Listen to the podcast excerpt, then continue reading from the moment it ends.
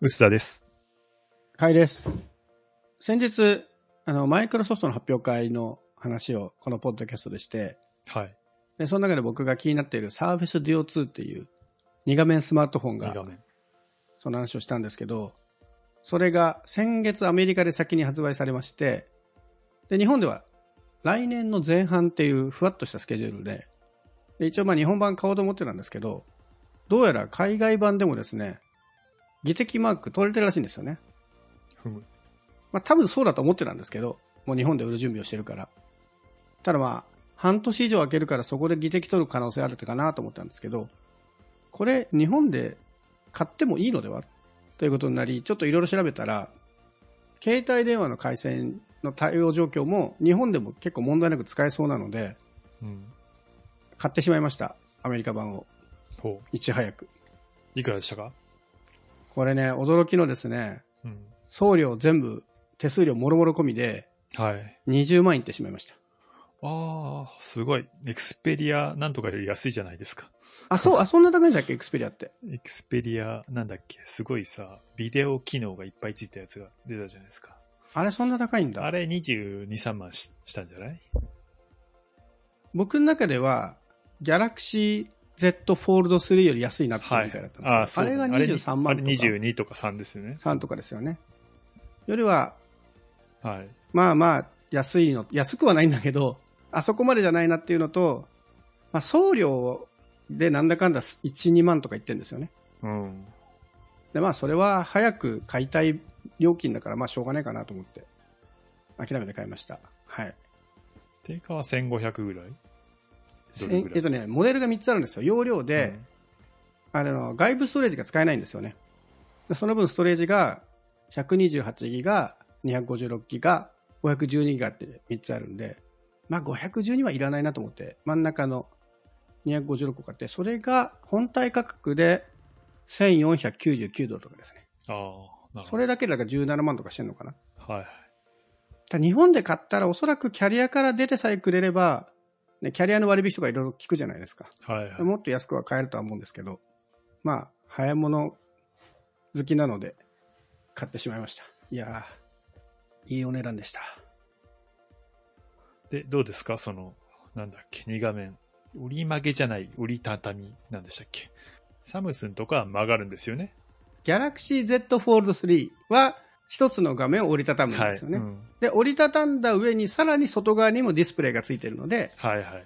実際なんか3画面分ぐらいあるんですけど、Surface Duo 2の場合は、普通に本みたいな感じになってて、折りたたんじゃうと一切何も見えない。うん。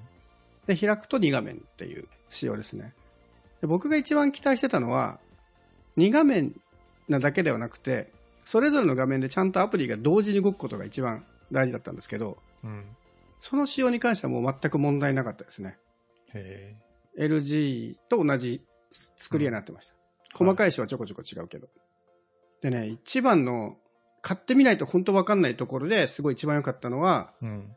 電子書籍アプリが意外にいい感じに表示できる。お LG の時って、ーうん。2画面なんですけど、2画面で電子書籍を両方表示すると、うん。うまくいかないことが多かったんですよね。1ページが拡大されちゃって、はい。うまく読めなかったりしてたのが、僕の見た限り、えー、ブックライブ、Kindle、ジャンププラスは、2画面にした時にちょうどちゃんと右と左に両方ページが出るので、ちゃんと漫画雑誌っぽく読めて、で、ディスプレイも結構大きいんですよね。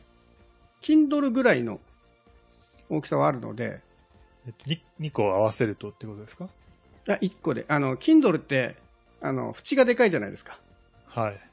だからディスプレイ部分だけだと結構同じぐらいの大きさ感があるんで、割と本当に本読んでる体験にはなる。うん。ただこれ一個問題なのが、うん。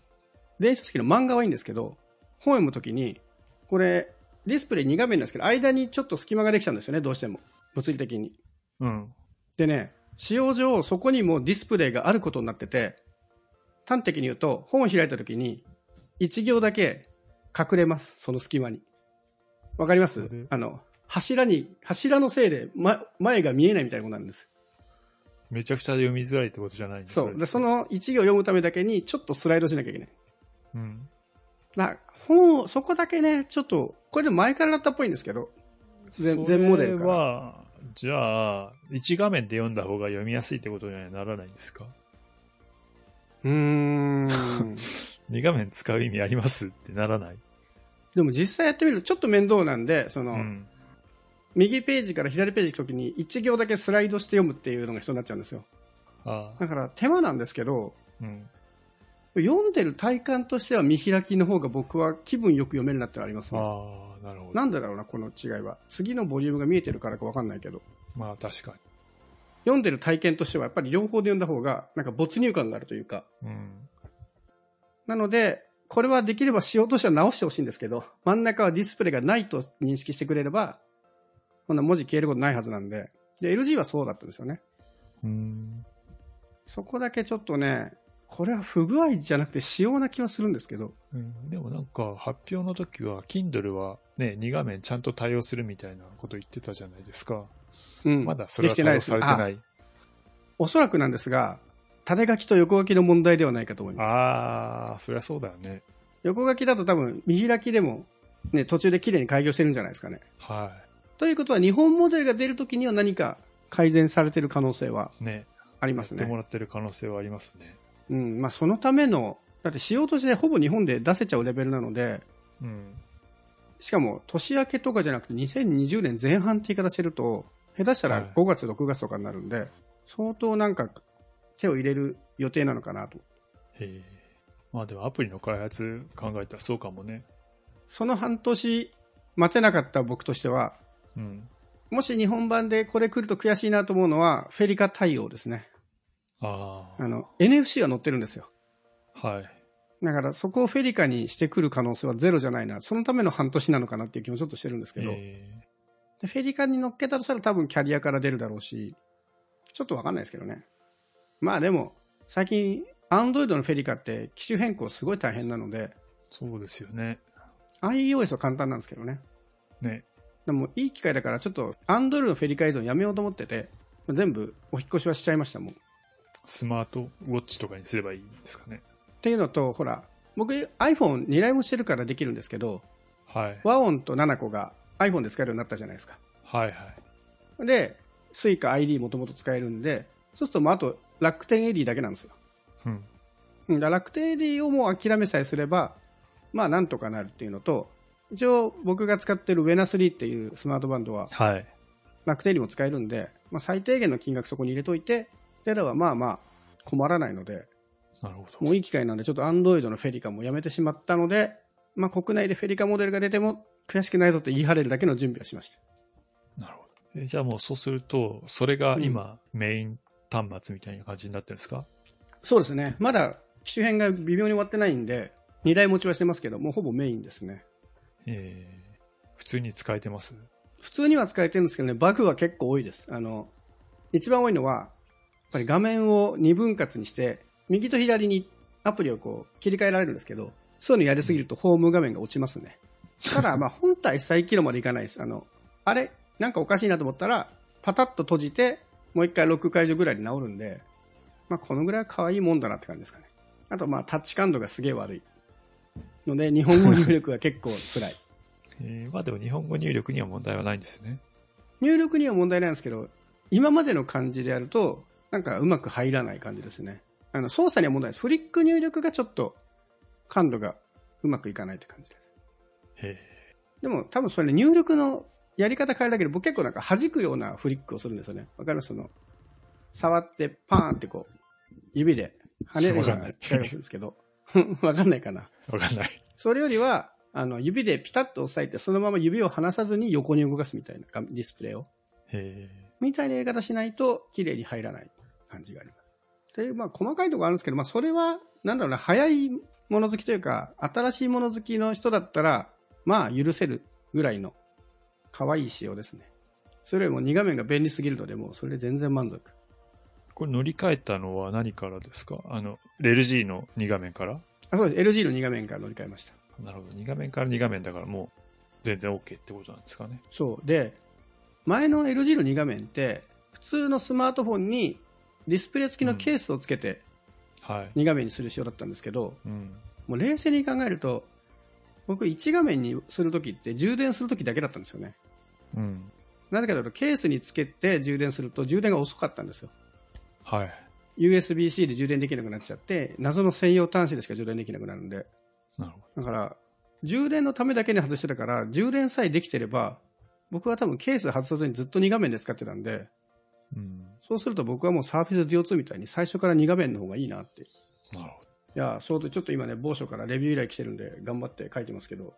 うん。だいぶいいですね。ちょっと頑張って、これは、一ファンとして、次のモデルが国内出るまでに国内に2画面の機運を高めないと。高めないとですよ。僕が困りますからね。このままモデルなくなると。でもよかったですね。LG がなくなっても。そう、ほんとギリギリセーフでした。一応ね、あの、Android の次のバージョン、今 Android 一番新しいのがお Android 12ですけど、はい。そのマイナーバージョンアップで結構2画面仕様が入るっぽいんですよね。なので結構 Google 側も2画面スマホの対応は結構意識してるっぽいので、まあわかんない。噂はだけは出てましたけど、来年あたりとか Pixel が2画面してくるとか、まあ噂ですけど iPhone が2画面みたいな噂も飛ぶは飛んでるので、まあちょっとね、どうしてもその最後の弱点は重くなって大きくなっちゃうんで、で、あと高くなる。これをね、どう乗り越えるかなんですけど、はい。もうでも iPhone みたいにハイエンド求めるような人たちだったら、値段は気にならなくなると思うんで、あと大きさと重さですね。うん。なるほど。まあ、カメラよりは2画面の方が重要だっていう人はいそうですよね。確かにね。うん、あとね、これね、使わないと分かんないんですよね、やっぱ体験が。ああ。でもさ、2画面いっぱい持ってるからもう体験大体分かってるでしょ。あ僕は分かってます。なんだけど、その他の人たちがそもそもこんなスマホあることを知らないあですよねあ。。そうですね。10月ぐらいから、まあちょっとコロナ落ち着いて、ちょこちょこ外出る機会増えたんですけど、うん。やっぱ人の目の前で使うと、それ何ですかってすごい食いつかれるんですよ、このスマホ。はで、え、そんなのあるんだ、知らなかったですっていう状態で、はい。結構説明すると、いや、結構気になります、欲しいなとかいう確率は高いんですよね。社交辞令ね。うん、社交辞令だと思うんですけど、僕が今まで持ってきたスマホの中の社交辞令としてはいはいは一番エネルギーが強めの社交辞令です、あなるほど。素晴らしい。いろいろ見見見せてますからね、僕はスマホを。はい。まあ、ね、突っ込まざるを得ないですよね。でもそういうの使ってたらね。うんとりあえず。